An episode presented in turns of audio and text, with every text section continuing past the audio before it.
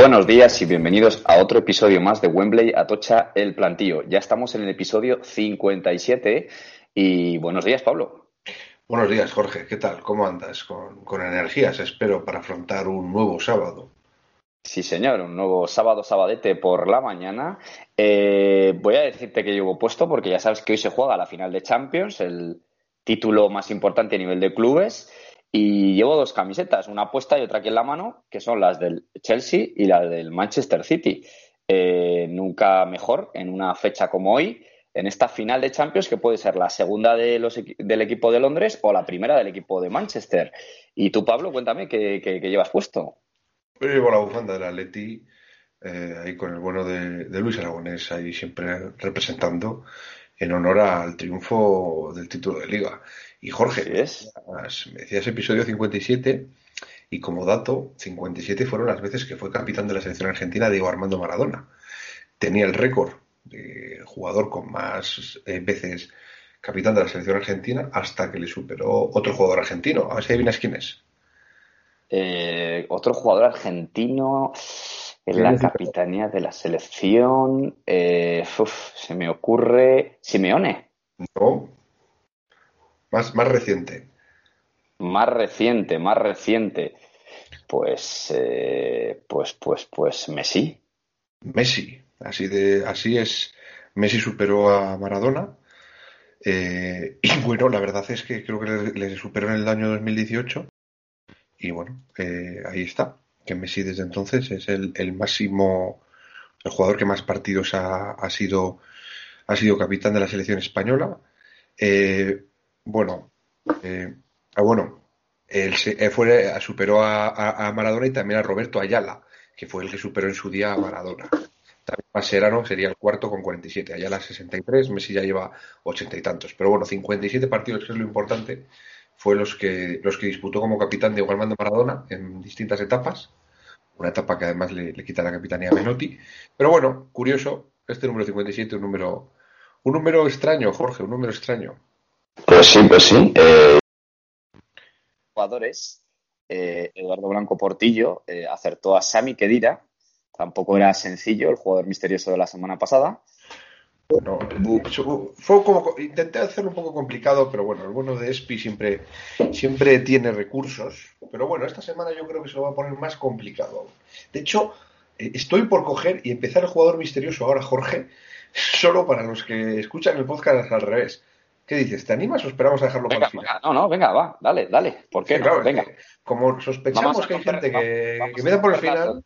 Eso, vamos a romper un poquito las reglas y, y- y a, un poquito a los que a los que hacen esta, estos truquillos, a, ver si les descolocamos un poco. Venga, dale, Muy Pablo, bien, a ver. He jugado con Diego Costa, pero no con Griezmann. He jugado con Luis Alberto, pero no con Lucas Biglia. He jugado con Giuseppe Rossi, pero no con Pires. He ganado un único título en mi carrera y fue internacional. Metí gol en mi debut con la selección.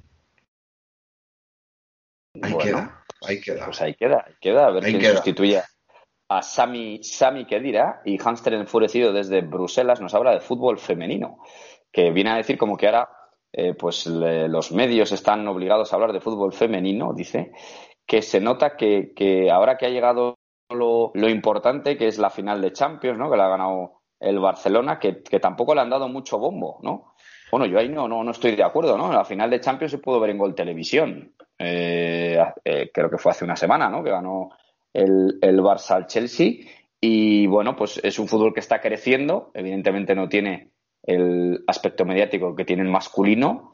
Pero bueno, yo aquí en lo que dice Jonathan, de que es un poco hipocresía, de que se le da mucho bombo y luego cuando se, se, se juegan las finales, como en este caso no se habla mucho de ello, pues eh, yo ahí no, no estoy de acuerdo con Jonathan, Pablo. No sé tú qué opinas. A ver, yo lo que puedo decir del fútbol femenino es que al final eh, es un fútbol que ha estado creciendo muchísimo, es un deporte que está creciendo muchísimo. Todos los deportes pues eh, merecen el mayor de los respetos, tanto mayoritarios como minoritarios, tanto masculinos como femeninos. Y, bueno, sí que es, sí que es verdad que, que, está creciendo muchísimo, está profesionalizándose, la verdad es que yo creo que se están haciendo las cosas bien. Eh, todavía, claro, hay que dar un, tirón ahí. ¿Por qué? Porque al final el, deporte hay una parte, digamos, eh, digamos, por decirlo de alguna manera, lo que es la esencia del deporte, por un lado, y después está lo que es el negocio, que es lo que aporta el beneficio económico. Y sí que es verdad que ahora mismo el tirón que tiene el fútbol masculino está años luz del tirón que tiene el fútbol femenino. Es que es, eso es muy complicado, pero principalmente por el tirón de publicitario, el tirón de audiencias que tiene el fútbol masculino.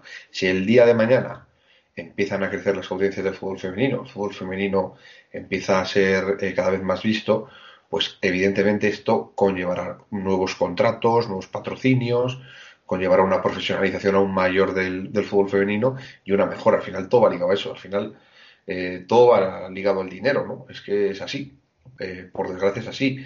Entonces, bueno, pues eh, el fútbol femenino yo creo que está creciendo, está en la buena dirección, poco a poco, consiguiendo hitos y, llegará un momento en el que, pues oye, pues eh, habrá gente que preferirá ver un partido de fútbol femenino a un partido de fútbol masculino y me parece perfecto.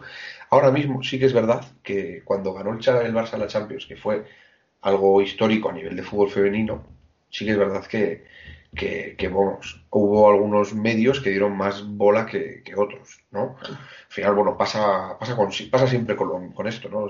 El otro día ganó el Villarreal la Europa League, Jorge, y había periódicos que, o, o, medios de prensa que daban más bomba al hecho de que Zidane se podía ir del Madrid. Entonces, bueno, al final esto no creo que sea una cuestión de fútbol femenino, de fútbol masculino, sino es una cuestión de que al final la prensa busca también lo mismo que lo que estaba diciendo antes con el tema de, de, de, la audiencia, ¿no? La prensa considera que vende más eh, hablar de que van a destituir, o sea, que se va a ir Zidane, antes que hablar que el Villarreal gana la Europa League la prensa entiende que igual merece más la pena hablar de el último posible fichaje del Madrid o del Barça antes que haya un equipo de fútbol femenino que haya ganado la Copa Europa. Es mi opinión de mierda, Jorge. Pues sí, el tema de la prensa, que bueno, es un negocio y tira por donde le interesa. Eh, pero bueno, eh, volviendo al fútbol femenino, pues sí, está creciendo, pero todavía le queda mucho y seguro que alcanzará más eh, poder mediático el que tiene ahora, que en muy poco tiempo ha crecido bastante, ¿no? Sí. Eh, Andoni espera, nos espera, porque, espera, porque Hamster también nos dice un subcomentario en el que nos dice que, bueno, para los de Burgos bueno, hay que, ahora hay que confirmar y nos da mucho ánimo y, y subiremos a primera. Pues claro que sí. Hamster, no sabemos cuándo, pero estamos trabajando en ello. Pues sí, bueno, eh, ahora el, el aspecto. El aspecto, Te he dejado, el aspecto te he dejado colocado eh, con mi imitación de José María Aznar. ¿eh? Sí, sí, el aspecto deportivo se ha conseguido y ahora hay que arreglar esos asuntos extradeportivos que a día de hoy es lo principal en lo que se tiene que preocupar el Burgos. Veremos a ver que no haya problemas. Eh, del Burgos nos felicitaba Andoni por el ascenso, pues muchas gracias Andoni. Luego en la sección del planteo hablaremos del ambientazo que había en Almendralejo, una eh, experiencia que mmm, eh, inolvidable, eh, el ascenso después de 20 años a segunda división. Y Nacho Burgos nos pregunta, bueno, mm, que qué tal el otro día en el, en el, partido, pues un ambientazo tremendo. Y la pregunta va sobre la selección y las bajas que él considera que hay, Albiol debería haber ido a la Eurocopa y más después de la actuación en, en, la final de la, de la UEFA. Pablo, ¿qué opinas? Bueno, es que de la selección se puede hablar mucho. O sea, yo voy a dar mi opinión de mierda de primeras y sin anestesia. No entiendo que Luis Enrique no llevara 26 jugadores. No lo entiendo. Que renunciara a dos slots. No lo entiendo. No entiendo que solo lleve a un lateral derecho, que encima es un lateral derecho, digamos, polivalente como esa pilicueta, que además tú le venías pidiendo desde hace mucho tiempo. Eh, no entiendo que el segundo lateral derecho en teoría sea Marcos Llorente, es decir, y más cuando hay slots de sobra.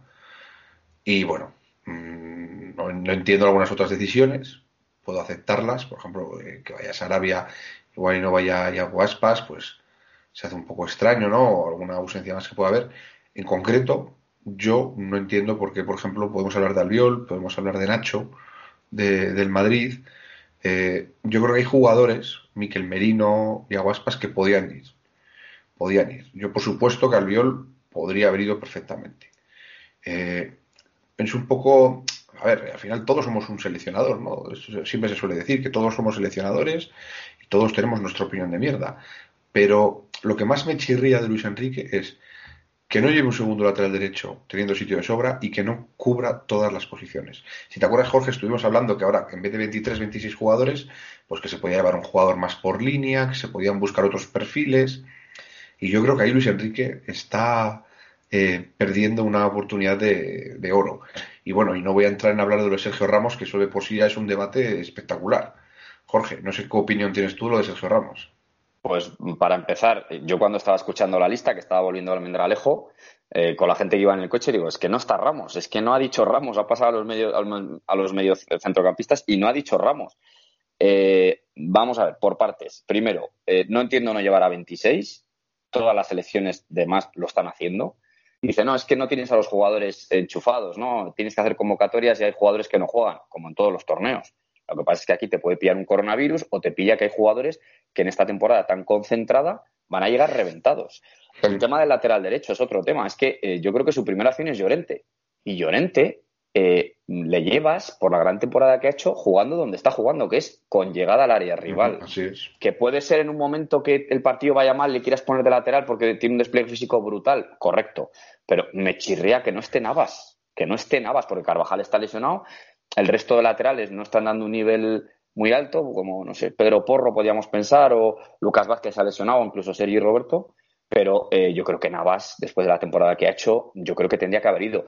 Yo es que con Aspilicueta no sé si realmente le lleva como lateral o le lleva como comodín, es decir, como central o incluso lateral izquierdo también. Bueno, estando Jordi Alba y, y la ya difícil, pero mm, quizá más como central. No entiendo que no vaya Nacho, y si vaya Eric García o Diego Llorente. No lo entiendo. O sea, Nacho eh, sabemos que cumple en todas las posiciones, que da un nivel muy alto, y da un nivel muy alto en semifinales de Champions y hasta prácticamente toda la liga, ¿no? Eh, especialmente en los últimos partidos.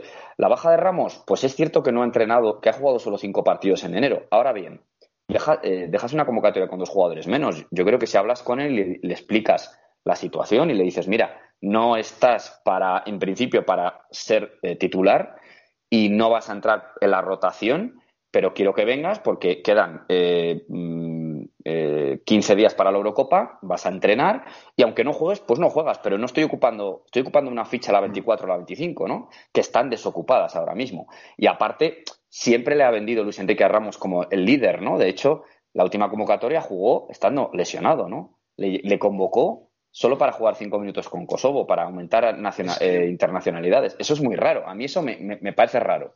Yo creo que esa es la clave por la que igual no ha ido no ha ido no ha ido no ha ido Ramos. Es decir, yo creo que en su día Ramos eh, vino a decir que estaba bien, después resulta que no lo estaba y yo creo que igual Luis Enrique se siente un poco como no sé si engañado o qué, pero como que ahora no se fía de que Ramos diga que está bien. Porque Ramos va a decir que está bien aunque esté mal porque quiere ir.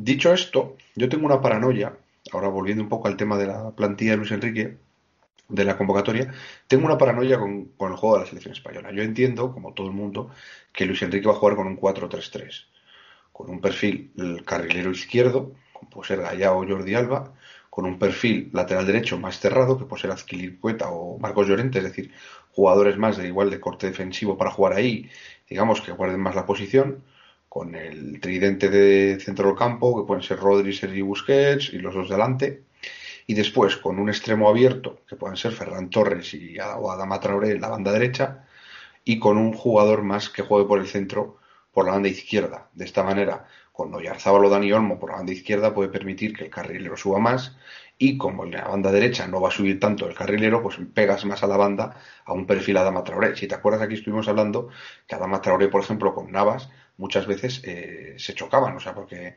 Adama Traoré se pega mucho a banda, Navas también, y, quizás ahí chocaban un poco. Entonces, esta yo creo que es una opción de Luis Enrique. Jugar con este 4-3-3, ¿no? Con, con, unas bandas un poco asimétricas, ¿no? Una, digamos, en una es el carrilero el que va por la banda, en otra es el extremo. Pero tengo una paranoia, Jorge, que no sé hasta qué punto puede llegar a ser verdad, que es que Luis Enrique se contagie por la línea de tres. Es decir, que Luis Enrique meta tres centrales. Y ahí, por ejemplo, entraría Pilicueta, por ejemplo, de central izquierdo de central derecho. Entonces, por ejemplo, eh, yo entiendo, eh, por ejemplo, Pau Torres por la izquierda, lateral, central izquierdo, eh, de libre, por ejemplo, Laporte, y por la derecha Pilicueta, por ejemplo, o Eric García, o Diego Llorente. Carrilero izquierdo, más bien casi una especie de 3-6-1, es decir, carrilero por la izquierda o casi un poco más adelantado, Jordi Alba o Gallá, y por la derecha un extremo tipo Ferran Torres o Adama Traoré, casi más, un poco más atrasados de lo que con el dibujo anterior. Después, el mismo tridente de centrocampo por dentro, de enganche, Dani Olmo u Oyarzábal, y de delanteros Gerard Moreno Morata. Es decir, es una paranoia que tengo, es una especie de 3-6-1, pero yo no lo descarto. Es que no lo descarto. no, no, no, no, lo ha, utilizado nunca en fase de clasificación. yo no, recuerdo. no, no, es que no lo ha utilizado nunca. O sea, no lo ha utilizado nunca. Estoy totalmente de acuerdo. Y, de hecho, hasta me parece, puede ser hasta arriesgada, ¿no? Porque estás poniendo con este dibujo pondrías un perfil de extremo casi de carrilero. Sería Adama Traoré o Ferran Torres. Pero es que si tú vas al dibujo que tiene, cuadra. Es decir, cuadra más esto, porque sería poner a Marcos Llorente realmente en su posición, que es el centro del campo, te llevas a un centrocampista de más. Por si acaso, te llevas a Sarabia de más, por si acaso, para jugar en ambas bandas, incluso en media punta, y llevas esto porque entiendes que con cinco centrales es suficiente para tres puestos. Y no necesitas un sexto central es que es lo único que se me ha ocurrido. Es decir, o, juega de la primera opción o juega de la segunda. Después puede haber, digamos, variantes técnicas, tácticas, perdón, pero no sé, es que se me ha metido en la cabeza que igual Luis Enrique acaba jugando algún partido con tres centrales. O por yo lo, menos, Yo lo que he visto de Luis Enrique, y lo, hemos hablado varias veces, es que eh, siempre hay muchos cambios en las convocatorias y se acercaba la Eurocopa y seguía habiendo muchos cambios. Y sí, decías tú que es que respecto a los partidos en los equipos titulares no había tantas diferencias. Al final ha llegado la lista final y hay muchos cambios. Tenemos a un tío como Laporte que no ha ido nunca, tenemos un tío como Aspilicueta que hace años que no viene, tenemos, eh, no tenemos lateral derecho, eh, no hay lateral derecho, a no ser que cuentes con que va a ser Aspilicueta, que yo creo que no cuenta con él como lateral derecho. Eh, y luego viene Sarabia, que hacía mucho que no venía. el tema de los porteros, yo todavía sigo teniendo dudas. Unai Simón eh, desde que ha estado convocado la selección, está haciendo actuaciones bastante dudosas. Yo apostaría por De Gea. Eh, y bueno, a ver, mejor que Luis Enrique no desconoce nadie, él tiene una idea. Y bueno, pues, pues va por ella, ¿no? Quiere a todos enchufados, por eso no coge a los 26 y quiere gente, digamos, con hambre, ¿no? Porque quiere gente que igual no tiene títulos o gente que quiere comerse el mundo y por eso ha tomado ciertas decisiones. Pero eh, a mí hay cosas que no, no, entiendo, no entiendo que no esté Yago Aspas habiendo 26, Miquel Merino me falta también, habiendo 26. Y bueno, pero bueno, que todo esto, Pablo, entra, entra la pelotita y nos tenemos que dar la boca, ¿sabes? Yago Aspas lleva casi dos años sin ir con la selección. Es decir, se estaba hablando de la posibilidad de Yago Aspas, pero es que Yago Aspas lleva casi dos años sin ir con la selección. Entonces, eh, oh, también lleva bastante tiempo. Eh, a ver, no solo Luis Enrique sabe lo que hay en la cabeza de Luis Enrique. Así de claro. Solo Luis Enrique es consciente de lo que hay en la cabeza de Luis Enrique. Pero está claro que yo creo que algo va a haber. Así de claro. Otra cosa, algo va a haber, algo va a haber ahí, alguna sorpresa va a haber, eh, algo nos va a hacer Luis Enrique y algo va a ser. Y yo te digo, yo tengo la mosca de que eh, esa defensa de tres centrales no la descartemos. No la descartemos porque se puede ir arriba una falsa defensa de tres centrales con el perfil de Azpilicueta o Diego Llorente de, central derecho, es decir, tirando un poco hacia falso lateral. Algo así yo creo que va a haber, porque Luis Enrique, si no, es la única razón que puede haber que no vaya jugadores como Navas o que no vayan jugadores como Bellerín, o yo qué sé, por decir alguno, o Rosabel, por decir nombres, ¿no? Pero no sé, es que es lo único que se me ocurre. Pero bueno, eh, esta es nuestra opinión de mierda, Jorge que la gente nos diga pues sí. Pues sí, y Pablo Sancho nos pregunta por, eh, eh, ya que ha acabado la liga, el once ideal que haríamos en primera y segunda. En segunda en su momento lo hicimos y en primera, Pablo, pues nada, eh, si quieres vamos por líneas. A ver, ¿cuál es para ti el mejor portero? O Black. Sin duda, yo estoy de acuerdo contigo que Oblak ha sido decisivo en este título del Atlético de Madrid. Defensas, no sé si quieres defensa de tres o de cuatro. De cuatro, que ya de tres se la dejó a Luis Enrique, que yo estoy seguro que Eso es, eso es. Ah, ¿Qué defensas? A ver, yo, Navas, Kunde. Eh, aquí tengo, tengo, un poco de dudas, pero yo creo que voy a poner a Pau Torres por delante de Savic. Eh, y de lateral izquierdo, atención, porque pongo a Carrasco. Carrasco ha jugado muchos partidos de carril izquierdo y lo voy a poner ahí. Muy bien. Bueno, pues yo voy a poner a eh, Cundé, voy a poner a Trippier y voy a poner a eh, Pau Torres. O sea, Yo voy a poner defensa de tres. Pero defensa de tres es. con un Trippier que es carrilero, carrilero. Bueno, pero es defensa. Esto ya sabes que el papel lo aguanta todo, Pablo. Hombre, sí, sí, totalmente de acuerdo. Venga, sí, sí. Sí, el, el, el de fútbol seguro que va bien esto. Venga, vamos a seguir tirando para adelante. Centro del campo, Pablo. ¿Qué jugadores? Por el centro del campo, a pesar de que va a haber gente que me va a criticar, yo voy a decir Marcos Llorente. Me parece que tiene que estar ahí. Voy a decir Frankie de Jong, que yo creo que tiene que estar. Y, y mi tercero es, es Casemiro. Bueno, en mi caso es Marcos Llorente, sin duda, Luka Modric, Frenkie de Jong y Coque. Claro, es que tú tienes ahí tu defensa de tres, te puedes permitir ahí un centrocampista más. Pero bueno, vamos a los tres de arriba, Jorge. Yo los tres de arriba, pues para mí van a ser eh, Benzema, Messi y eh, Luis Suárez.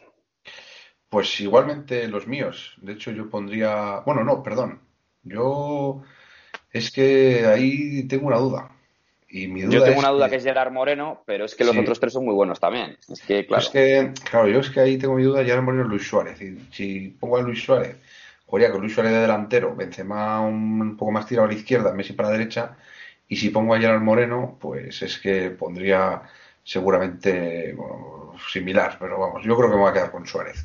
Y eso que Gerard Moreno ha hecho muy buena temporada. Aunque también te digo, ¿eh?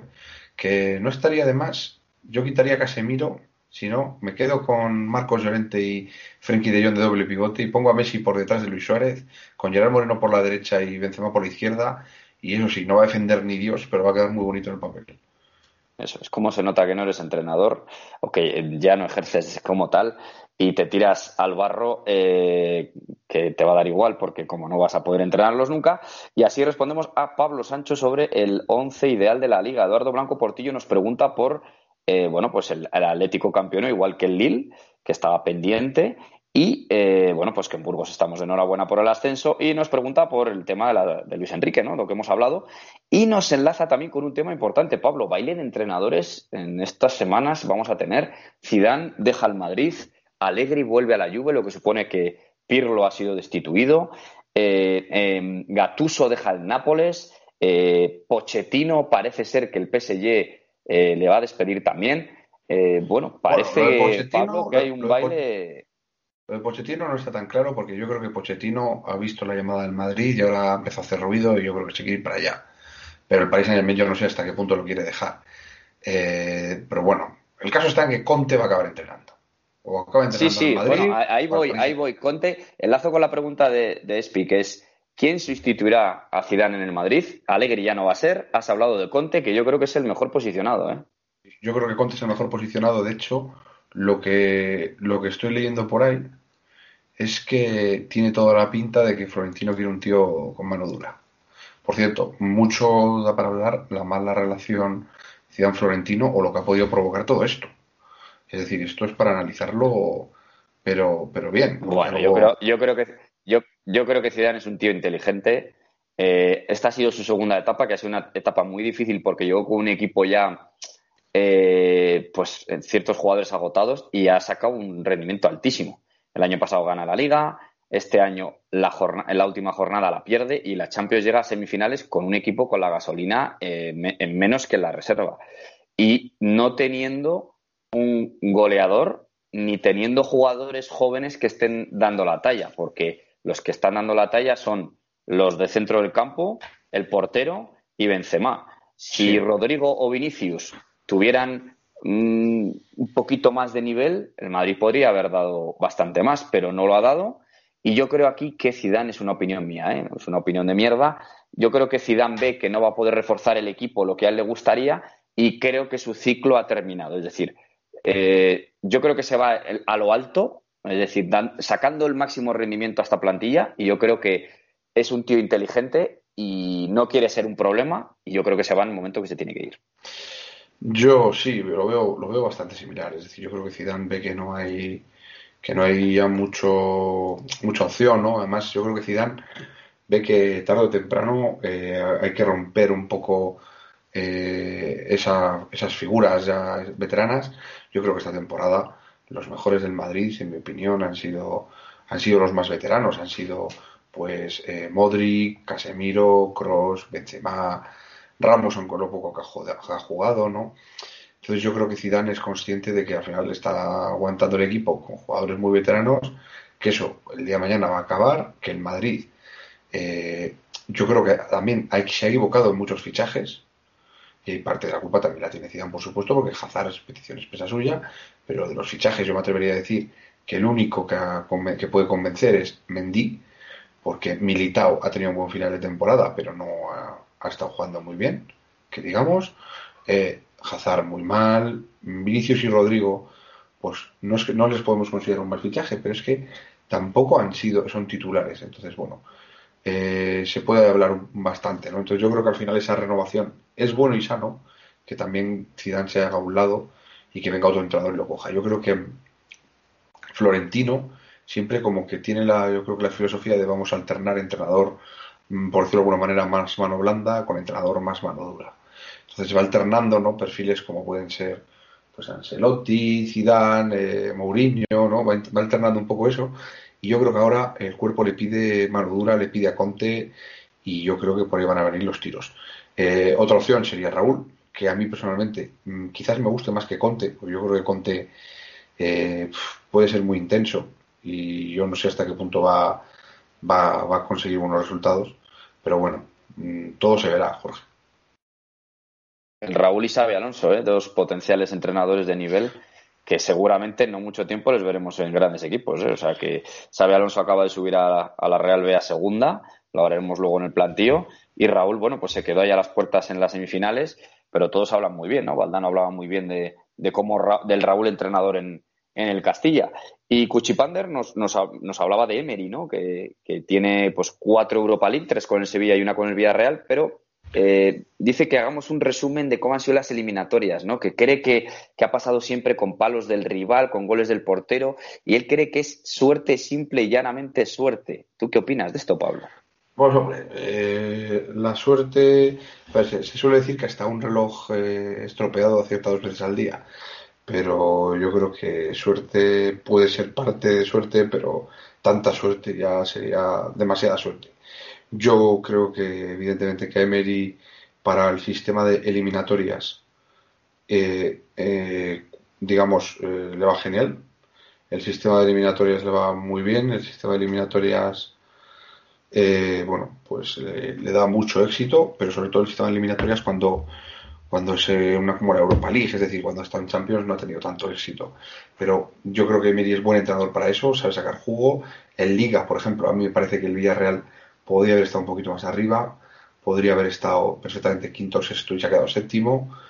Eh, entonces, bueno, Emery es buen entrenador, yo creo que no hace falta no hace falta decirlo mucho más, es decir, lleva más Europa Leagues que en los últimos 10 años que cualquier que cualquier liga no que no sea la española, porque creo que en los últimos 10 años, Jorge, si no me equivoco, España tiene 7 Europa Leagues, Inglaterra 3 y ya nadie más ha ganado. Entonces, eh, solo Emery ya tiene más Europa Leagues que la Premier en, los últimos 10 años. Entonces, bueno. Qué, poco, qué poco confiabas tú, ¿eh? porque eh, yo creo que he sido el único con el que he hablado estos, estos días antes de la final que apostaba por el Villarreal y al final, mira, acerté, acerté porque, porque yo veía que el Villarreal podía rascar al, al United y mira, le, rascó en un balón parado, luego sufrió mucho después del empate, aguantó las embestidas del United y al final, pues en los penaltis que fueron tirados de forma perfecta, eh, pues oye, al final Rulli acertó y De Gea falló. Pero mira, yo de la gente con la que hemos probado, yo no sé si has coincidido con alguien que te ha dicho que pensaba que iba a ganar el Villarreal. Aparte de mí, quiero decir. Es que el Manchester United venía muy bien. Es decir, es que era su campeón de la Premier pero vamos, con bastantes puntos de diferencia con el, con el tercero. Eh, un equipo que iba a más, con un Bruno Fernández a un nivel estratosférico, con jugadores de gran nivel, una plantilla mejor que la del Villarreal, eh, con una dinámica muy positiva. El Villarreal, pues bueno, pues partía como equipo no favorito. Eh, poco a poco se fue haciendo con el partido el, el, equipo valenciano y la verdad es que al final pues lo llevó, pero a priori es que no era, no era favorito ni mucho menos. De hecho, vamos, lo, tenía todo pinta de que iba a ser el, Manchester United el que iba a ganar, pero bueno, al final esto es lo bonito del fútbol, que haya estas sorpresas, ¿no? Y Emery sigue siendo Mister Europa League, así que Pablo, una vez que contestamos las preguntas, eh, pues nada, nos vamos a Wembley, que hoy estamos de celebración, hay que ponerse aparte de que llevas puesto el smoking, porque estamos ante una de las citas deportivas y futbolísticas del año. Pues sí, porque tenemos final de la Champions, escuchamos el himno y disfrutamos, Jorge. Vamos para allá. Vámonos, vámonos a Oporto, a Oporto, Pablo. Venga, vamos.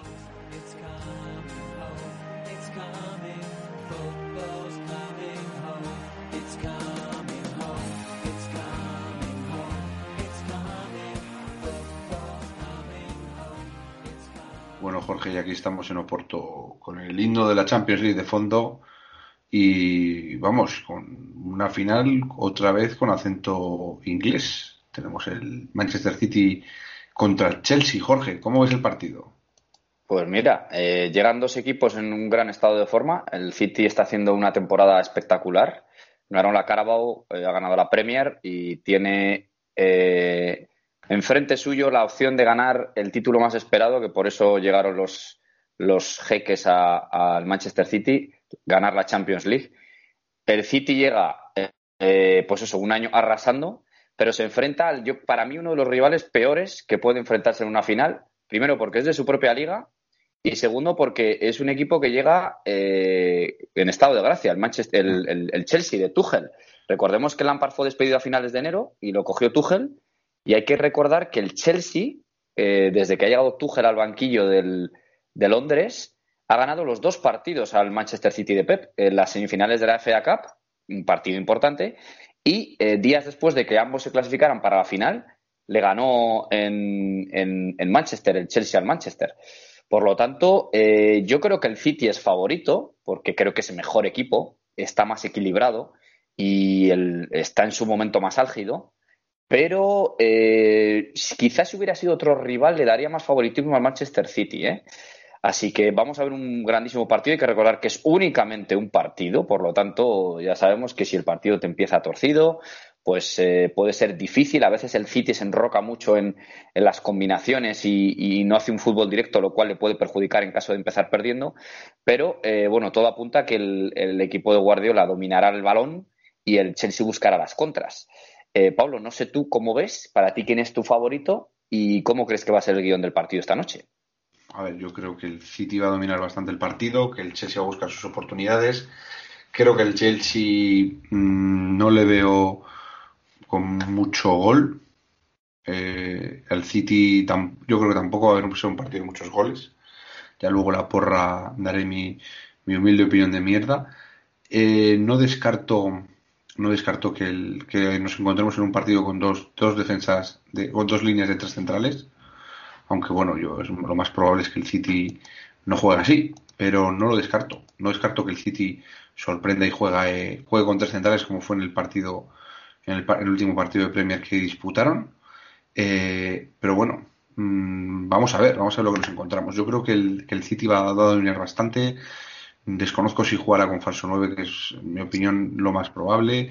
Intentará jugar con muchos jugadores de mucha calidad y por contra el Chelsea, a ver qué, ofrece ¿no? en ataque, ¿no? A ver si, si Werner eh, convence para jugar, yo creo que sí, y a ver cómo, cómo lo afronta. Yo es que veo muy superior al City, porque yo creo que el Chelsea tiene un equipo, pero digamos, cumplidor para la Champions y ha llegado a la final quizás porque el, cuadro por el que se encontraba era más asequible. Dicho esto, mm, a ver, lo que dices tú de que el Chelsea es buen equipo para el City, o sea, es, es mal equipo para jugar contra el City, pues puede ser por los resultados que tú mencionabas. Pero yo no estoy tan de acuerdo contigo. De hecho, en la, en la primera, en el primer partido de, de la liga que se enfrentaron, la velaída, el Chelsea pierde en casa 1-3 con el City. Ese City entonces juega con un 4-2-3-1 con de 9 eh, Sterling. Estamos hablando de hace mucho tiempo. O sea, el City ha ido evolucionando y el Chelsea también. Y aquí estamos hablando de que no estaba en el banquillo, no estaba en el banquillo el bueno de Tuchel, estaba Lampard. Con Tuchel sí que es verdad que los números han cambiado mucho. O sea, con Tuchel eh, los números son bestiales.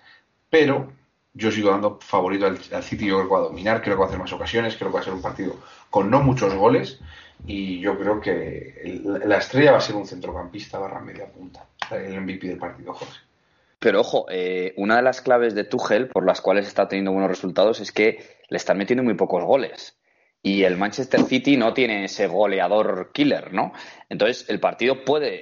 Eh, se le puede hacer bola al City, ¿eh? Yo no veo tan claro el favoritismo del Manchester City.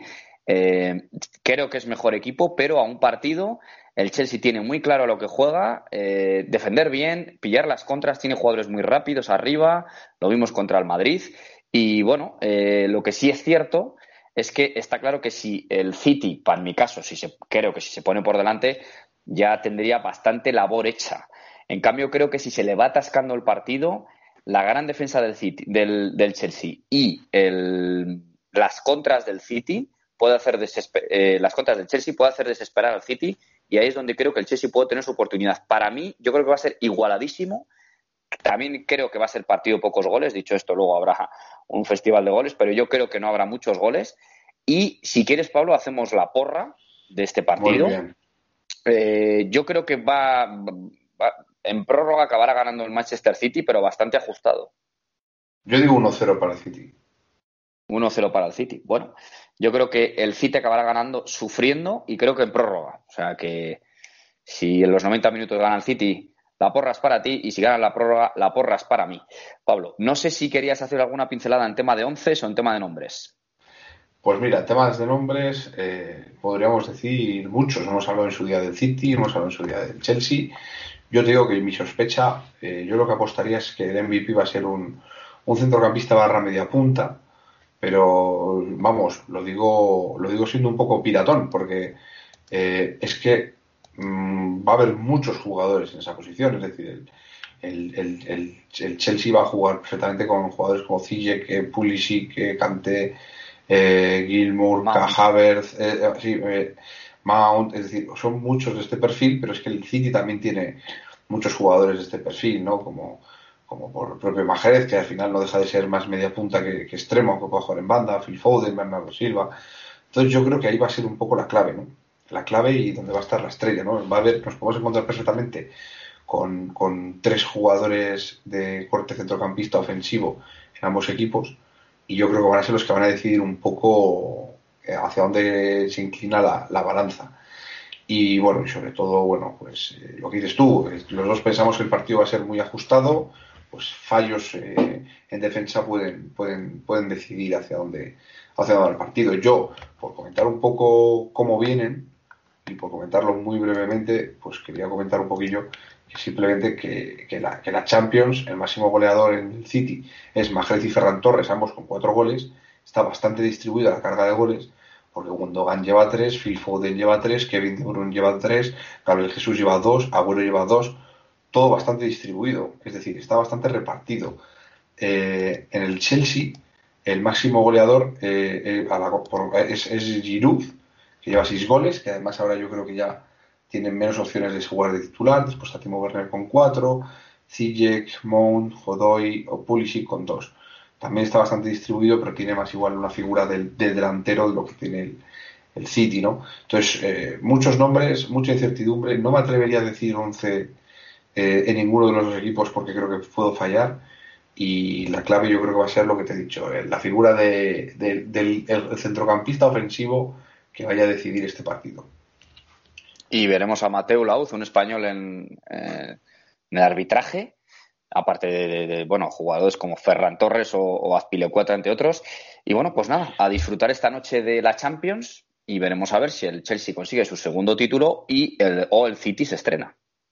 Pues sí, vamos a verlo. Yo te digo, va a ser, va a ser un partido interesante y si hubiera ganado la Europa League el Manchester United y hubiera ganado la Champions el City, hubiera habido una Supercopa de Europa entre equipos de Manchester, que ya lo comentamos, Jorge, pero bueno, eh, ¿por qué no una, una, una, Supercopa Europa que gane el Villarreal a un equipo londinense o de Manchester? Vamos a ver qué, qué, nos espera a la final. Seguro que la disfrutamos con una cervecita y unas palomitas. Por cierto, el otro día estabas diciendo tú que estuviste en Almendralejo. Yo te iba a preguntar, Jorge, eh, ¿con, qué, ¿con qué parte de nuestro programa hubieras identificado más tu visita a Almendralejo? Yo lo sé, Ni con Wembley, ni con Atocha, ni con el plantío. Seguramente con la barra del bar. Pues muy probable, por lo menos hasta las siete y media, el partido empezaba a las ocho, pero luego hubo mucha emoción, un ambiente buenísimo y a partir del minuto 70 muchísimos nervios. Eh, pero sí, sí, eh, barra del bar hasta las siete y media, porque luego una vez que salimos del partido estaba todo cerrado, así que no pudimos continuar la barra del bar. Bueno, pues la, después la continuamos por aquí. Jorge, de momento lo que sí que vamos a hacer es ir a, ir a, ir a Tocha. Vamos a, al Wanda, si te parece que hay, ahí hay cosas que celebrar.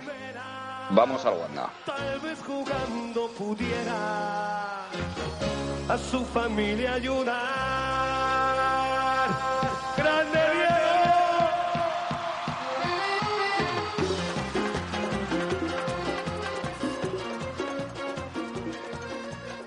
Bueno, ya estamos en Atocha barra Wanda Metropolitano para festejar la victoria del Atlético Madrid en lo que es la su decimoprimera liga, Jorge.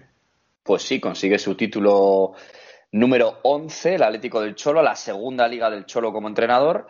Y bueno, en una última jornada que recordamos que sufrió mucho en Valladolid el Atlético, tú comentabas que no iba a sufrir tanto, pues mira, sí sufrió. Marcaron dos de los jugadores importantes, Correa con ese gol del punterazo y Luis Suárez que ha anotado 21 goles, pero sobre todo goles decisivos. Ha dado muchísimos puntos a su equipo, al igual que Oblak, el portero. Y bueno, al final el Atlético justo campeón. El Madrid ganó su partido, que es lo que tenía que hacer, pero el Atlético dependía de sí mismo. Y bueno, pues al final esta liga, la que el Atlético parecía hace tres meses que la tenía hecha, se complicó la vida él solo y al final pues eh, fue el que mejor respondió en los momentos finales. Pues sí, del Atlético hay que decir que, bueno, que el equipo menos goleado, 25 goles, o Black sublime, se lleva, se lleva el Zamora, el Pichichi se lo lleva Leo Messi, que la verdad es que, bueno, hasta una mala temporada de Messi es muy buena, aunque esta ha sido, no ha sido la de las peores, 30 goles, eh, queda el segundo Gerard Moreno que se lleva el Zarra con 23, Benzema con 23, Luis Suárez con 21, Enesí con 18, y ya nos tenemos que ir hasta la séptima plaza donde están Diego Asbas y Morales con 14. Sorprendentes jugadores como Rafa Mir del Huesca, que ha metido 13 goles, eh, o Roger del Levante con 12, Santimina con 12, Kika García con 12, que vaya a Osasuna, Marcos Llorente con, con 12. Eh, el que más asistencias ha dado ha sido Yago Aspas. Eh, muy buena temporada de Yago Aspas, a pesar de que no han llamado con la selección. el segundo ha sido Marcos Llorente, uno de los, de, de los pilares del Atlético de Madrid. Jorge, si tuviéramos que de identificar los pilares del Atlético de Madrid en esta temporada, seguramente estaríamos hablando de Oblak, de Savic, que ha hecho muy buena temporada, Carrasco, Coque, que la verdad es que ha tirado del equipo mucho, que era algo que igual se echaba de menos de él en otras temporadas, Marcos Llorente, Correa, Luis Suárez. Eh, después se han recuperado jugadores como Lemar, que parecía que era un fichaje de Bacalá y ha estado haciendo las cosas muy bien.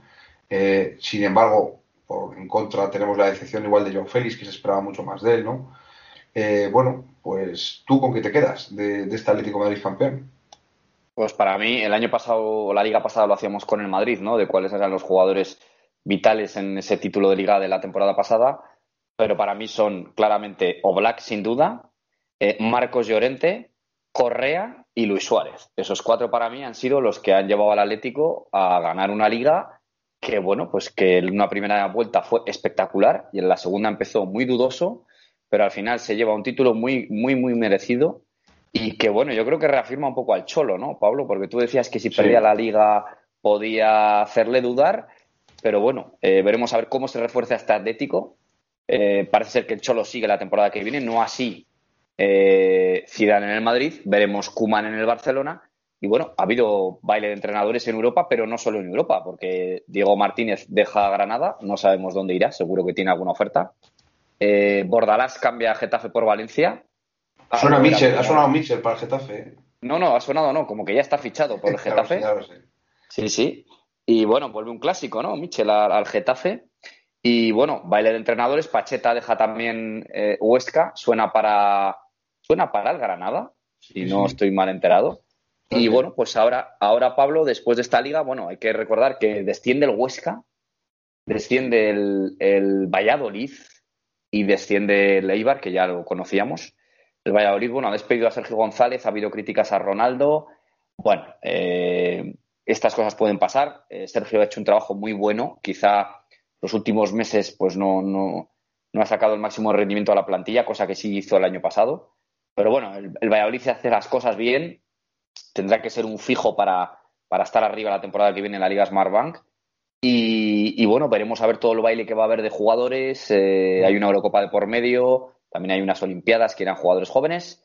Y bueno, pues esta liga que se nos, se nos ha ido, una liga rara, sin público, quitando las últimas jornadas, una liga muy concentrada, en la cual, eh, bueno, pues la ha ganado un equipo que hacía desde el 2013 que no se ganaba, pero no es la única liga, ¿no? Que, que, que hacía muchos años que no la ganaba, o sea, que ha cambiado de, de dueño, ¿no? En Italia hacía muchos años que, no la ganaba. El, claro, el Inter con la Juventus, el Lille con el Paris Saint Germain, en, en, incluso en Escocia el Glasgow Rangers con el Celtic, el Sporting de Lisboa ha roto la hegemonía Benfica-Porto. En Dinamarca ha ganado el Blomby después de 16 años, que se le ha sí. levantado al, al Midtjylland o al Copenhague. Bueno, pues este año de pandemia, pues, pues han sucedido estas cosas, ¿no, Pablo? Pues sí. Eh, del tema, a mí me gustaría comentar un poco rápidamente, un poco viendo la clasificación, pues que Atlético Madrid eh, ha hecho una temporada notable, en mi opinión, por no decir sobresaliente, me atrevería a decir sobresaliente. Real Madrid y Barcelona al final parece como que ha subido la valoración de como la temporada de los equipos, pero a mí me parece que han hecho los dos mala temporada. Eh, el Madrid eh, algo mejor quizás por haber llegado a semifinales de Champions y por haber quedado subcampeón. El Barça se le puede justificar con la Copa del Rey, pero los dos equipos tienen que aspirar a más. El Sevilla yo creo que le ha faltado igual ese empuje de intentar luchar por la liga y yo creo que es el, el salto que tiene que intentar dar, tiene que intentar mantenerse ahí y dar ese salto. A la Real Sociedad la he visto muy regular, el Betis me ha sorprendido gratamente, yo creo que Pellegrini ha hecho un buen trabajo y va a tirar ahí. El Villarreal, lo que decía un poco antes, que, en Liga le veo, me ha decepcionado un poco. El Celta, muy bien el cambio de entrenador, la, la ha sentado muy bien, a ver si sienta las bases y el año que viene vuelve. Granada, bueno, va a ser una incógnita, sin Diego Martínez, porque era un equipo de autor. Athletic Club de Bilbao, pues quizás eh, por debajo de donde debería, ¿no? A ver cómo Marcelino, que está diciendo que quiere hacer, está pensando más en las bajas que en los fichajes. Se habla de Moncayola, Javi Martínez, etcétera. Osasuna, pues una vez más, mitad de tabla, salvando, haciendo buen papel, muy buen papel el del Cádiz también. El Valencia, pues eh, decepcionante, a ver con Bordalás y a ver si con un poco de estabilidad institucional puede conseguir mejores cosas. El Levante, que se ha dado un poco de batacazo al final de temporada, pero otra vez se salva. El Getafe, que también va a ser una incógnita con Michel. Yo no sé muy bien cómo se reforzará, porque es que, claro, aquí llegan los cinco últimos. A la vez, Elche, Huesca, Valladolid y Eibar. Y he de decir que estos cinco si nosotros miramos las plantillas al principio de temporada, quizás podemos meter también al Cádiz, eran los que peor plantilla tenían, Jorge. Y es que al final eh, esto acaba, se acaba notando. Y más en un año de pandemia donde estamos hablando de, de la importancia de tener una plantilla grande y tal. Entonces, mmm, si sirve como aviso de navega para navegantes, cuidado con las plantillas de la temporada que viene, porque el Elche tendrá que reforzar, tendrá que tener una plantilla decente, el Alavés cuidado a ver qué jugadores se van, a qué jugadores vienen, el Getafe a ver la era post-Bordalás, ¿no? Entonces, cuidado con estos tres que van a estar ahí ahí y cuidado con los tres que descienden, que después no es tan fácil volver a ascender a primera, Jorge. No, no lo es. Eh, y bueno, hay una Eurocopa de por medio que no solo afecta a los equipos de arriba, ¿no? También hay jugadores de selecciones más pequeñas que, pues que es un escaparate para ellos. Y bueno, el mercado va a estar movido desde ya, pero seguramente mucho más desde que acabe la Eurocopa. Bueno, ya tenemos un fichaje confirmado, David Alaba por el Real Madrid, ya era un secreto a voces. Y bueno, yo creo que es un gran fichaje para el Madrid. Veremos a ver, parece ser que Barán quizá marchará para París. Sí, bueno, eh, a ver, el fichaje de Álava, pues eh, es un fichaje muy bueno, ha estado muy, muy bien ahí en Madrid. Si Barán se va, yo creo que Sergio Ramos o vendrá otro jugador. Eh, además, eh, Álava es un central que es zurdo, entonces eso también no lo tenía el Madrid, yo creo que le puede venir muy bien. Pero, pero bueno, yo creo que el Madrid no se tiene que dar su aire, tiene que, tiene que re renovarse. Madrid y Barça están obligados a, a, hacer muchos cambios, que eso, eso no tiene por qué significar gastar mucho dinero, pero sí tienen que hacer muchos cambios, tienen que tomarse decisiones duras. En Madrid lo hemos hablado en varias ocasiones, pero está claro que jugadores como, como Isco, Marcelo, que son igual los más evidentes, tienen que dar un paso y, bueno, vamos a ver un poco cómo va ese baile de entrenadores, ese baile de fichajes. Decías tú que llega a Álava, se habla de que el Barcelona en breve puede presentar casi a Vinaldum, Depay, Agüero, Eli García. Es decir, van a venir, van a venir un, otro tipo de fichajes, más low cost, más trueques. Va a ser un mercado de verano muy curioso, Jorge. Pues sí, y una vez que ya hemos analizado este fin de liga, eh, pues eh, si quieres vamos a Extremadura y vemos cuáles son los cuatro equipos que han subido a, segunda división y os te cuento un poquito la experiencia de vivir ese ascenso en vivo. Muy bien, vamos para allá.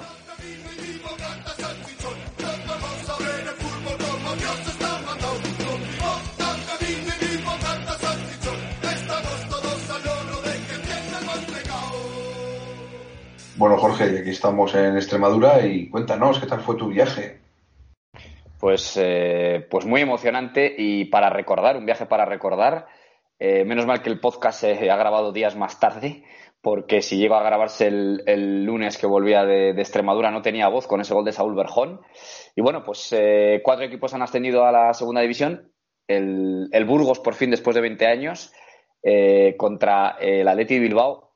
La verdad es que eh, cuando vas a un evento de este tipo, eh, en el que hay eh, gente que se desplaza muchos kilómetros y ves el ambiente que hay, yo todavía esto de la Superliga todavía lo, lo, lo entiendo menos. Pero bueno, vamos un poquito a, a la experiencia.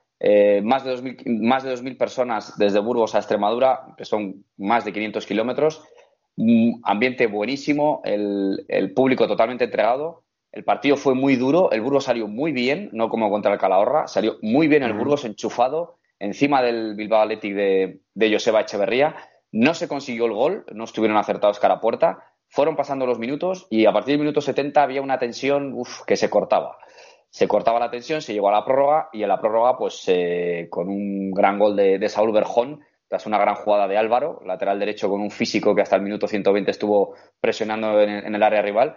Pues bueno, eh, al final pues te puedes figurar la felicidad absoluta, ¿no? Un equipo que ha hecho las cosas muy bien desde el principio, un gran trabajo de la dirección técnica con Michu, un gran trabajo de Calero, a pesar de no poder sentarse en el banquillo gran parte de la temporada. Y bueno, pues eh, el gol lo marca el jugador decisivo del Burgos, ¿no? De Saúl Berjón, que el gol parece fácil, pero la levanta cuando el portero se tira abajo. Y bueno, pues eh, la experiencia inolvidable, el ambientazo tremendo.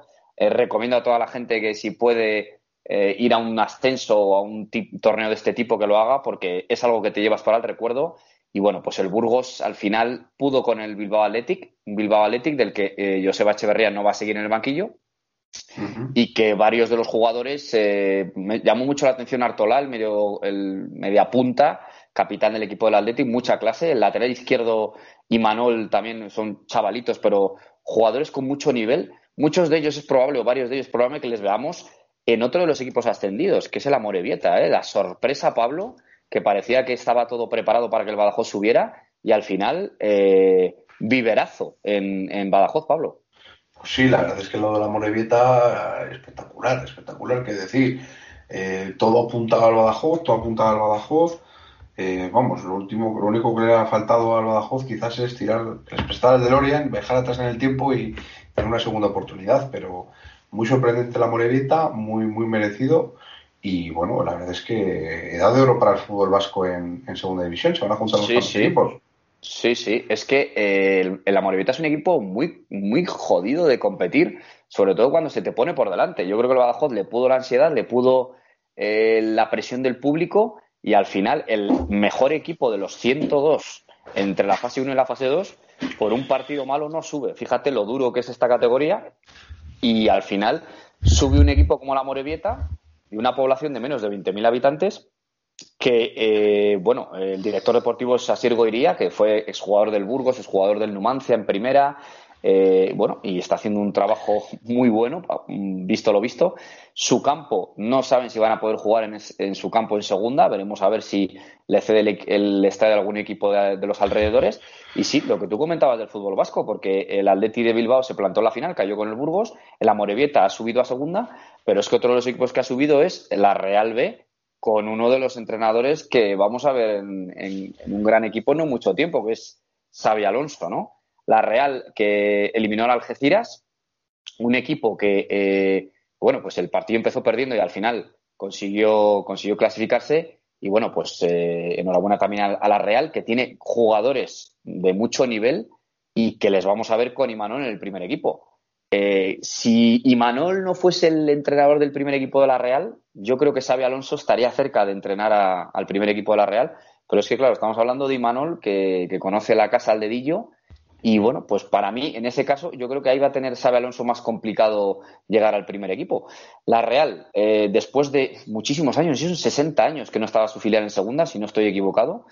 Y vamos, le va a venir, Pablo, lo que tú decías muy bien, ¿no? El tener un equipo de cantera en, segunda para formar jugadores y tenerles a un nivel óptimo para subir al primer equipo. Pues sí, la verdad es que, bueno, eh, qué decir. O sea, que tener un filial en segunda división para un equipo de primera es la leche.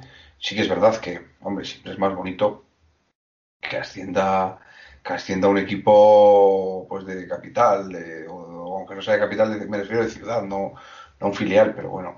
Y sí, eh, efectivamente, hacía la última vez que descendió en la 61-62 de la segunda división el filial de, la Real B. Y, y bueno, eh, estamos hablando de, de hace muchos años, han pasado casi 60 años desde entonces. Y ya, bueno, ya la gente que jugó en esa Real B, que ya de por sí son jóvenes, pues los más jóvenes tendrán ahora 78 años, 77 años.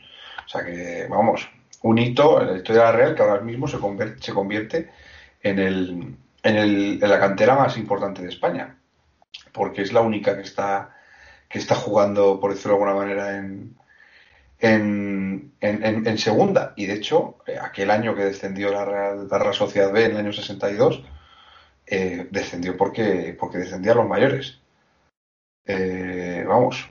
O sea, que no fue, no, no fue por deméritos propios, sino del, del primer equipo. Es que de Y bueno. creo que fue un tema administrativo, no sé, tendría- tendríamos que mirarlo porque yo, no, me, no, no existía yo, pero y, y no tengo tanta buena memoria, pero vamos, yo creo que creo que descendió la Real, creo que descendió de primera a segunda y obligó a descender, creo, eh, creo, estamos hablando de, de hace muchos años, pero creo que descendió la Real y, y obligó así a, a- a descender a- al filial. Pero bueno, estamos hablando de, pues eso, eh, de, de otra época. Lo, lo importante es que ahora mismo eh, va a estar el, el filial en, en segunda, va a haber oportunidad para muy buenos jugadores, además el capitán se va al Athletic, que es Pecha Román, bastante debate en el País Vasco con este tema, Jorge. Y, y bueno, y, y lo que decías antes del Badajoz, me acuerdo, me he acordado ahora mismo de unas declaraciones de Luis Aragonés que solía decir, que decía eh, que antes de ir a un mundial había que perder, o antes de ir a una competición, había que perder algún partido. Había que saber lo que era perder. Porque si no, cuando te pones por detrás en el marcador, ya no te- son como que no sabes, no sabes reponerte, ¿no? Y decía, hay que perder algún partido, hay que saber perder. Y yo creo que es importante, aunque parezca una tontería. Bueno, eso, yo- eso lo dijo, eso, eso lo dijo eh, cuando se ganó en 2008 la Eurocopa, en el Mundial de 2006 nos gana Francia después de ir ganando 1-0. Y, y dijo que eh, gran, eh, ahí se había gestado eh, gran parte de la victoria de dos años después, de 2008, ¿no? Aprendes a perder, eh, aprendes a competir, aprendes de los errores y si no has perdido antes es difícil que ganes de primeras, eso es. Claro, es que si tú ganas todos los partidos fácil, o imagínate que ganas todos los partidos, empiezas marcando el primer gol, vas ganando, tal, joder, pues súper cómodo, tal.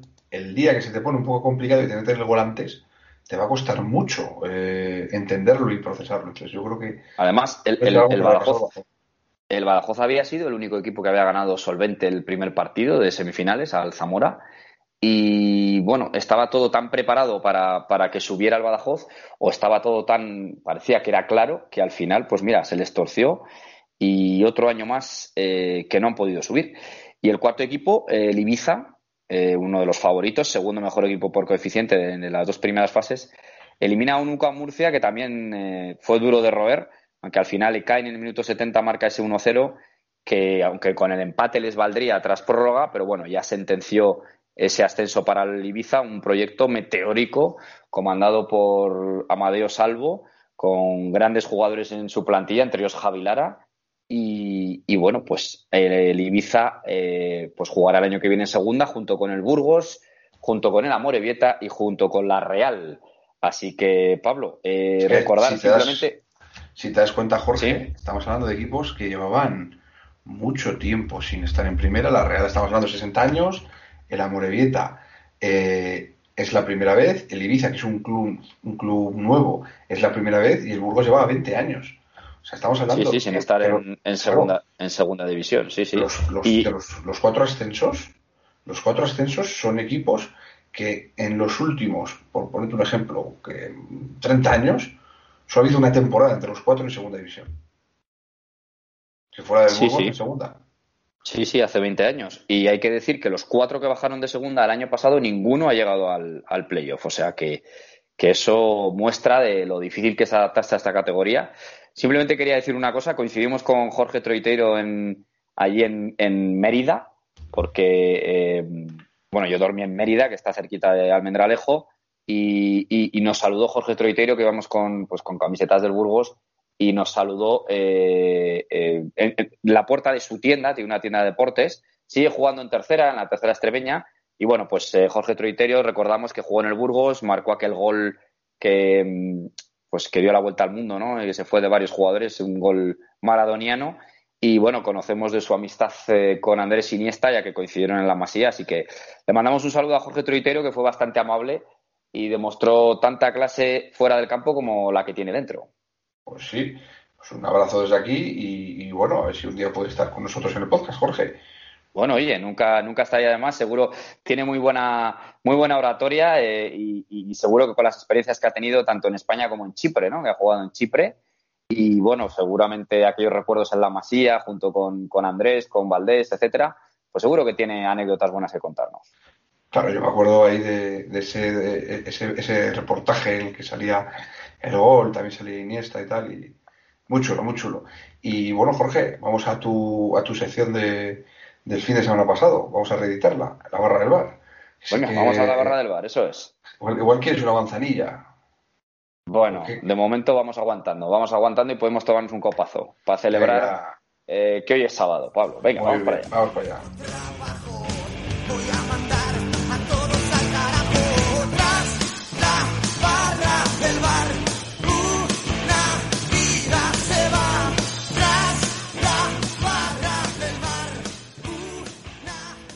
Jorge, qué rica esta cervecita fresquita, aunque ayer hizo un día extraño, ¿eh? Como llovía por Burgos, ¿eh, Jorge? Buena chaparrada cayó. Yo, mira, me, he tomado, me estoy tomando un copazo, aunque quizá no sean horas, celebrando un poquito que es sábado el, el ascenso del Burgos, que pues es algo inolvidable. Y Pablo, ya tenemos el jugador misterioso, que le hemos comentado al inicio del podcast, y nos quería recomendar algo. Pues sí, yo quería vamos, recomendar el nuevo informe Plus en el que hablan de Xavi Alonso. Hemos hablado del ascenso de la Real eh, y bueno, pues es muy interesante porque recorre un poco la vida de, de Xavi Alonso, ¿no? Ahí un poco eh, los orígenes, está, ¿no? Eh, aparece también su padre Perico, su hermano Miquel y bueno, viendo un poco todo, toda la evolución, ¿no? Profesional de Xavi Alonso y bueno, al final con ese toque que tiene que tiene Informe, Informe Plus, que es el antiguo Informe Robinson. Y bueno, muy recomendable y, vamos, y de rabiosa actualidad con el ascenso de la Real Sociedad B. Y que cuidado, porque también está sonando el nombre de Xavi Alonso para entrar en Madrid, Jorge. Bueno, ahora salen todas las quinielas, eh, también está Raúl por ahí, está Conte por ahí, pero seguro que Xavi Alonso va a acabar entrenando un equipo grande porque ya de jugadores le veíamos esas maneras, ¿no? Y tenía maneras de entrenador y ha sido entrenado por, pues es que prácticamente por todos los grandes de esta época. Ha sido entrenado por Mourinho, ha sido entrenado por Guardiola, ha sido entrenado por Del Bosque, ha sido entrenado por Luis Aragonés, eh, por Ancelotti creo que también. Así que, vamos, tiene un currículum de entrenadores que como haya cogido con que haya cogido una cosa buena de cada uno de ellos, eh, seguro que tiene nivel altísimo. Por cierto, que se conserva eh, físicamente exactamente igual que cuando jugaba. La verdad es que tiene un pacto con el diablo, sabe Alonso. El otro día le veíamos correr con sus jugadores en Extremadura antes de un, de- el día antes de un partido y el tío ahí estaba que podía, si le pones la camiseta y las botas, no desentona. Dirías que está muy fino. Está muy fino, eso es, sí señor. Muy bien, pues oye, pues nada, Jorge, un, un- un- un podcast chulo donde hemos estado hablando de este final de temporada prácticamente, porque ya acaba la temporada de clubes con el partido de esta, de esta noche. Y, y bueno, ya enseguida vuelven las elecciones y ahí vamos a tener mucho que hablar. Y sin más, que paséis una buena semana, que disfrutéis del partido, que disfrutéis de la semana y que espero que hayáis disfrutado también de nuestra opinión de mierda. Muy bien, pues nada, eh, disfrutar el fin de semana, ya llega el veranito poco a poco y la Eurocopa, que ahora nos vamos a poner, eh, nos va a tocar ponernos las camisetas de las selecciones en breve. Así que un saludo a todos y buen fin de semana. Un abrazo.